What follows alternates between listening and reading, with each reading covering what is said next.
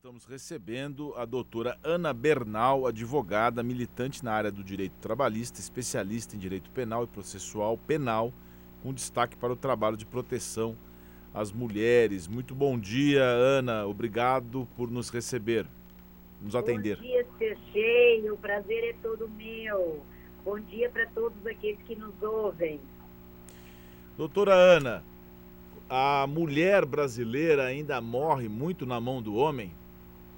Infelizmente, CG, ainda morre sim muito na mão do homem. Nós ocupamos o quinto lugar no ranking dos países que mais matam mulheres no mundo, perdendo apenas para países como El Salvador, Guatemala e Rússia. Então, estamos num quadro muito negativo que, não, que nenhum de nós gostaria de estar. Por que, que acontece isso é, na sua avaliação? A gente ouve a proliferação de campanhas, de conscientização, nós temos uma série de denúncias de violência contra a mulher. Foi criado lá atrás a de Delegacia de Defesa da Mulher. O que, é que acontece? Está tão enraizado assim o machismo que a gente não consegue superar isso? É, Sérgio, infelizmente nós vimos uma sociedade uh, de patriarcado, onde a mulher sempre foi submissa por cargos de submissão e muito se valorizou, e ainda hoje isso acontece, a supervalorização da figura masculina em detrimento da figura feminina.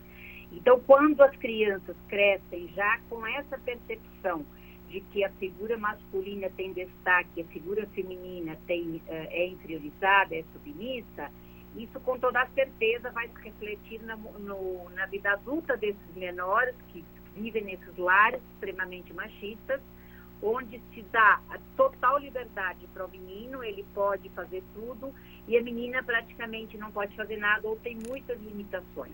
Então, por certo, se você é criado com um tipo de cultura machista e patriarcal, isso reflete na vida adulta e no lar que você vai construir. Será que a gente é, é, realmente essa, essa questão é uma questão profunda, né, doutora? Essa questão do machismo. As pessoas falam que o machismo às vezes é presente até na mulher. É, a mãe que educa o filho ou a filha de maneira diferente. Eu mencionei aqui a Delegacia de Defesa da Mulher. Eu já fui e já encontrei várias delegadas, porque a Delegacia de Defesa da Mulher geralmente é uma delegada, com preconceito contra a mulher que foi na delegacia. Já aconteceu isso. Gritando né, com a mulher, que ela não devia ter passado por aquela situação. E aí eu pergunto, essa parte da educação. A minha mãe Zulaê, por exemplo, ela dá luva de boxe para as meninas. Pra, e causa uma espécie isso nos pais ela dá presente, assim, pra, não para agressividade, mas para a menina ter um pouco mais de desenvolvimento. Mas quando ela dá a luva de boxe, tem pai que olha para ela e fala: Meu Deus, você está masculinizando a minha filha. Sergei, é comum, inclusive, pais falarem quando um menino pede para brincar com uma boneca, ele sequer tem ainda o conceito muito definido do que é sexo masculino e feminino, e o pai já diz, não, meu filho não brinca com boneca porque ele vai ser homossexual. Isso é um, é um estigma que se criou totalmente equivocado, e eu parabenizo a sua mãe, porque realmente nós somos iguais em direitos, Claro que cada um tem as suas peculiaridades, as suas especificidades, elas têm que ser respeitadas, mas o mais importante, ela está fazendo é dar a equidade a cada um para que ela faça ou ele faça mais tarde a escolha que quiser. Porque o que nós não podemos é aquilo que eu mencionei lá atrás, é continuar é, supervalorizando a figura masculina como aquele que pode tudo e diminuir a mulher como aquela que é submissa e não pode nada, porque isso lá na frente tem um reflexo extremamente negativo. Você citou, inclusive, as delegacias da mulher, e eu pego já o gancho para falar que em 2006, com a promulgação da Lei Maria da Penha, ela trouxe em seu bojo mecanismos para coibir a violência doméstica e familiar contra a mulher e também trouxe essa questão que você falou das delegacias da mulher, onde ela determina que deveriam ser mulheres. Na minha experiência profissional, e eu tenho uma larga atuação aí na violência doméstica, eu percebo que em algumas delegacias, não raras, acontece de serem mulheres. E algumas delas, sim, são hostis, é aquilo que a gente chama de violência institucionalizada. Agora, eu também preciso colocar, Sergei, em algumas delegacias que nós temos homens atendendo essas mulheres, eles são acolhedores. Então, eu penso que a, o intuito da Lei Maria da Penha, sim, foi no sentido de que uma mulher que é violentada por um homem, provavelmente a, a primeira pessoa que ela quer ter contato quando está no momento frágil não seja um homem. Mas eu aqui faço um parênteses, que o que essa mulher precisa é de um acolhimento humano, seja ele dado por homem, seja ele dado por mulher. E eu já vi, sim, em várias delegacias da mulher, nomeadamente aqui em São Paulo, na Casa da Mulher Brasileira, onde homens acolhem essa mulher como ela deve ser acolhida. Então, o que essa mulher precisa é de humanidade. Mas é claro que é um direito da mulher, que está assegurado na Lei Maria da Penha, ser atendida por uma mulher. Então, ao chegar a uma delegacia da mulher, se ela for atendida por um homem, seja investigador, seja delegado, seja escrivão, a mulher tem sim o direito de pedir para ser atendida por uma mulher. É aquilo que eu falei, não quer dizer que esse acolhimento aconteça apenas sendo uma mulher. Como você citou, muitas delas também são sim machistas e também carregam esse ranço machista, provavelmente por essa, essa educação que tiveram em seu lar, onde houve essa distinção entre o sexo feminino e o sexo masculino. Aliás, essa palavra que você utilizou, Ana, acho muito apropriada, que é o acolhimento, para a gente poder sair desse marco cultural que as pessoas ainda estão muito influenciadas. É claro que a punição e a Lei Maria da Penha é uma evolução, é uma, um agravamento, mas tem muita gente que acha, tanto que os homens brincam, ah, tem que ter a Lei João da Lapa, né? Fazendo é. menção e inadequadamente, é porque a Maria da Penha foi uma mulher que sofreu agressão e ficou na cadeira de rodas, né? Sim, sim. E, mas tem um projeto em São Paulo, que foi ideia da promotora Gabriela Mansur e, e proposto pela ex-vereadora Adriana Ramalho, que é o Tempo de Despertar, que é trazer os homens de para uma, uma conversa, para conscientização desse que ele não é diminuído quando a mulher ganha mais que ele em casa, quando ela tem voz e comando em casa. E em vários lugares que esse projeto foi implementado, houve redução assim drástica da violência. Ou seja, o homem convive muito mal com a mulher ainda, né, Ana? Ele tem, ele tem dificuldade de entender que ela estar melhor ou, ou mais forte não significa ele ser diminuído. Com toda certeza. Esse projeto, Tempo Ele está totalmente em consonância com aquilo que a Lei Maria da Penha agora trouxe. Anteriormente, tanto São Paulo quanto Mato Grosso já tinham um programa que era o atendimento a esses homens, é um programa interdisciplinar, onde aqueles homens que cometiam agressão contra a mulher eram convidados a participar desse programa interdisciplinar, onde era conscientizado, então tem atendimentos aí por assistentes sociais, psicólogos, terapeutas, ele tinha conscientização do que é ser mulher e do que é ser homem, porque muitos deles, parece até clichê, mas não sabem ainda qual é essa distinção e qual é o papel de um e qual é o papel de outro. Que pode ser o mesmo, em alguns momentos, como você citou, não é o fato de que um ganha mais que vai diminuir o outro.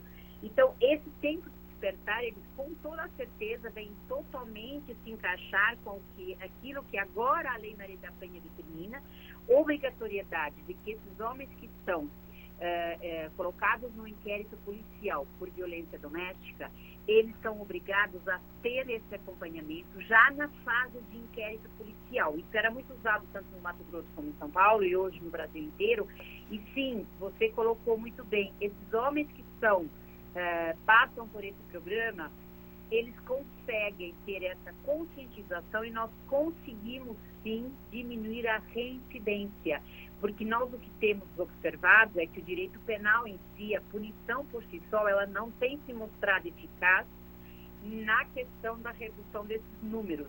Claro que a Lei Maria da Penha, como você citou, é uma das melhores leis do mundo, isso considerado pela ONU, mas não reduz os números como a gente deseja. Então, esses programas, de esse olhar para esse agressor, é o que vem se mostrando eficaz, ao menos na redução da reincidência, que hoje é gigante. Tem um outro aspecto que talvez seja muito, talvez não, com certeza é muito importante, que é a parte da dessa isonomia salarial, econômica, e eu tenho dado aqui do IBGE que as mulheres receberam 70% do salário dos homens em 2019. Acho que até aumentou, né? Porque eu acho que antes era, era bem pior. Mas ainda é, ainda existe uma realidade corporativa que evidencia, digamos, esse machismo estrutural, né, Ana? Sim, Sergei, é, você tocou no ponto para mim, isso é o meu ponto de vista, não são pesquisas, é o que mais distancia a igualdade ou a equidade de gêneros é a questão salarial. Claro que uma mulher que não tem capacidade financeira, na hora de sair de casa, ela vai pensar duas vezes, principalmente se essa mulher tem filhos.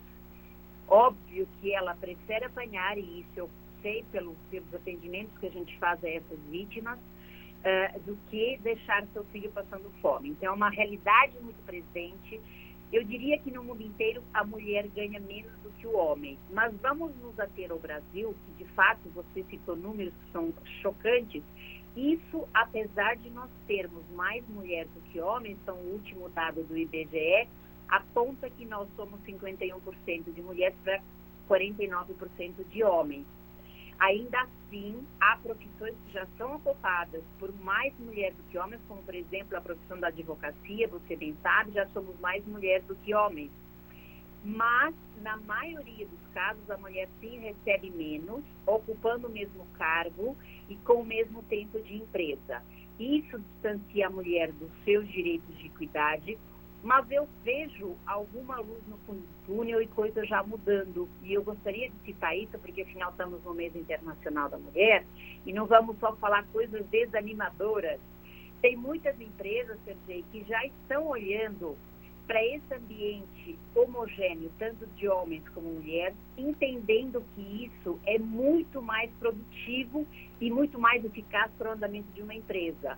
Então, ainda é um pouco, ainda são poucas essas empresas, mas já é uma experiência que vem mudando sim, e eu vejo isso cada dia se transformando, porque na verdade o que tem que acontecer é igualdade para todos. Nós não estamos falando aqui dos direitos da mulher, nós estamos falando dos direitos dos seres humanos, que todos devemos ter de igual forma, independente se é homem, se é mulher, se tem raça, se não tem raça.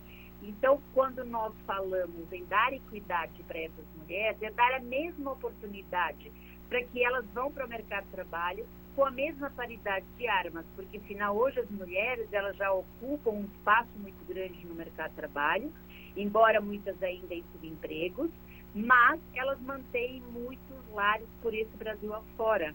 E ganhando menos, nós acabamos tendo um retrato muito feio também é de que a mulher, quem é pobre realmente no Brasil é a mulher e a maioria delas negras. Então é um, é um dado muito triste isso para todos nós. E nós temos que mudar e faz parte da sociedade as mudanças. E se não está bom, a gente tem que mudar para que a gente tenha uma sociedade mais igualitária, né? mais justa, mais coesa, onde todos possam viver melhor. Às 9 horas e 16 minutos, nós estamos ao vivo com a doutora Ana, Ana Bernal, advogada militante da área do direito trabalhista e também com destaque, a sua atuação com destaque para o trabalho de proteção às mulheres. Ô, doutora Ana, a, todas essas questões culturais, o machismo, o racismo, a gente tem que evoluir para poder eh, trabalhar essa mudança de mentalidade. A gente sempre diz, às vezes, até aquela proprietária da loja Magazine Luiza, no Roda Viva, confessou que ela tinha um racismo um ela se percebeu racista, ela, ela não se, ela, quando ela se percebeu racista, ela tomou um susto e aí começou a ter uma outra conduta. E as pessoas não se percebem machistas até mesmo na, na individualidade. Você mencionou agora assim o bem-estar. Tem muito homem que se sente injustiçado porque viveu uma situação, talvez sua particular, com alguma mulher que o agrediu ou que teve uma situação de injustiça e quando vê esse tema fala: "Não, mas a mulher sempre pode, a mulher pode me bater, eu tenho que ficar calado. Não, ninguém pode bater em ninguém.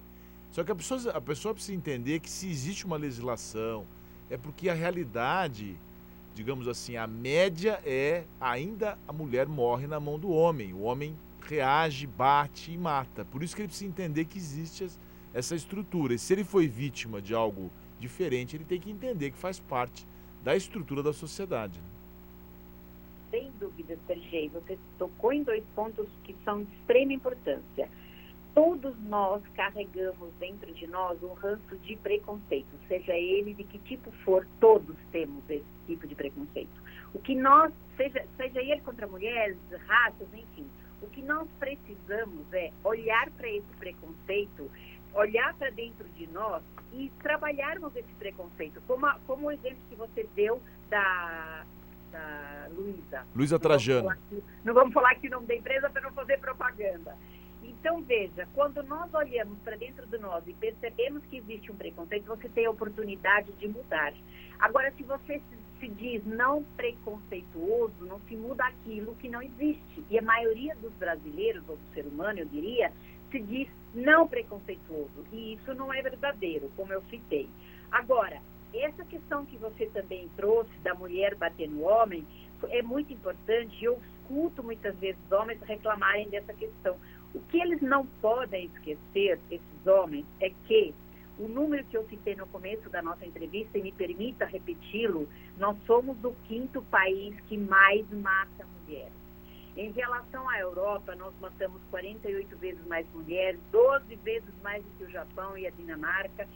É um número tão chocante que, por esse motivo, uma mulher, que foi a Maria da Penha, precisou se socorrer aos tribunais internacionais para ter amparo e ver punido o seu agressor. Até então, para que todos entendam, antes da Lei Maria da Penha, a mulher morria por questão de gênero, ou seja, exclusivamente por ser mulher, e ainda assim não havia sequer um registro de que essa mulher morreu por esse fato. Era considerado homicídio. Então, nós não tínhamos nem como apurar esses números.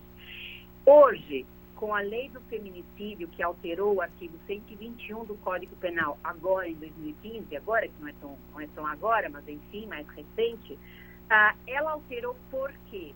Porque precisávamos majorar essa pena para esses homens que são agressores e muitos deles reincidentes, levam a mulher a óbito.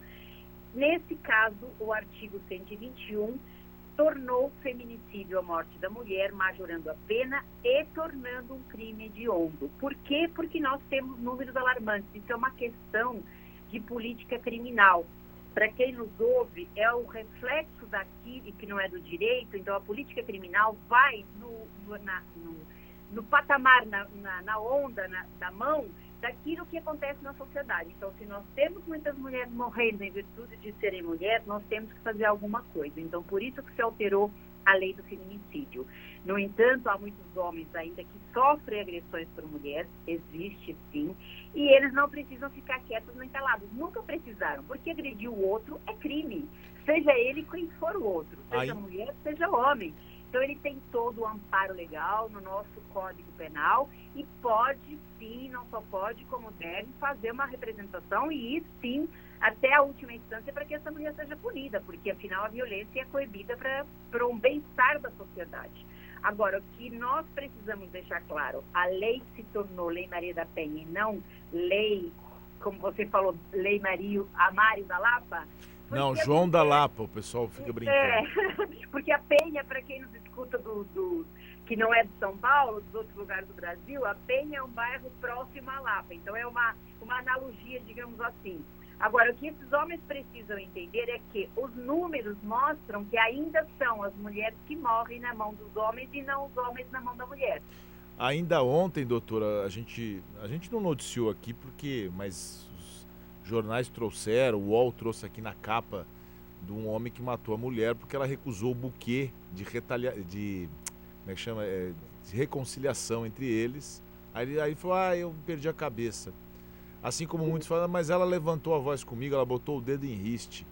É, se a pessoa perdeu a cabeça, o outro vai lá e mata, não tem, não é? Essa, essa projeção do homem de rejeição amorosa ainda mata muito, né?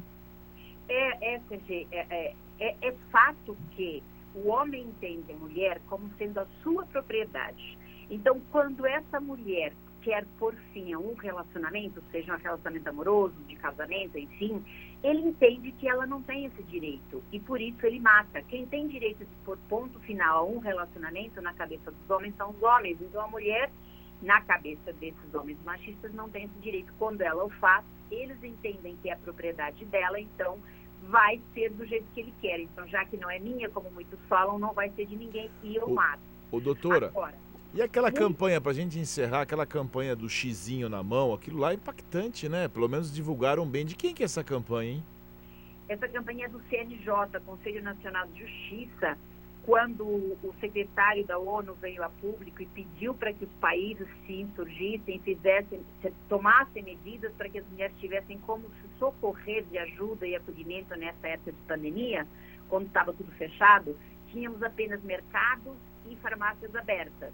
Então, o CNJ fez a campanha do X na mão, onde a mulher vai até uma farmácia e nessa farmácia, quando ela é vítima de violência, lá mesmo pega um batom, faz o o X vermelho na mão, mostra para o atendente da farmácia e ele liga imediatamente para o 190, dá um tempo segurando essa mulher no intuito de que ela esteja comprando uma medicação, tempo de, de uma viatura da PM chegar e poder dar socorro a essa mulher. E essas campanhas até se estenderam aí pelo mundo afora, algumas delas, o fato de abrir a mão e baixar os quatro dedos na frente da, de alguém que está próximo também é outra forma de pedir ajuda. É uma campanha importante, principalmente na pandemia, né, Sergei? Que a mulher estava confinada com o seu agressor praticamente 24 horas. Então, ela arrumava uma desculpa de ir na, na farmácia comprar uma medicação, se fosse o caso de violência, para que ela pudesse ter esse suporte de ser chamado aí a, a polícia militar para poder socorrê-la. Muito bem, parabéns ao, a campanha é boa, parabéns ao CNJ, que não fiscaliza juiz, mas Sim é, não faz o papel principal, que é fiscalização de juízes, mas pelo menos nessa parte ajudou alguma coisa, embora não seja essa a função do CNJ. Sim, mas pelo menos tomaram uma atitude assertiva, digamos assim. É, é verdade. Doutora Ana Bernal, foi um prazer recebê-la aqui no Oito em Ponto. A gente agradece os seus, seus esclarecimentos, a sua, a sua rapidez, o tirocínio né, de explicar tudo essa área. Parabéns pelo seu trabalho. Muito obrigado e um excelente final de semana para você. Sergei, sou eu que agradeço. Parabéns pelo vosso programa. Um bom dia para você e para todos os ouvintes. Bom dia.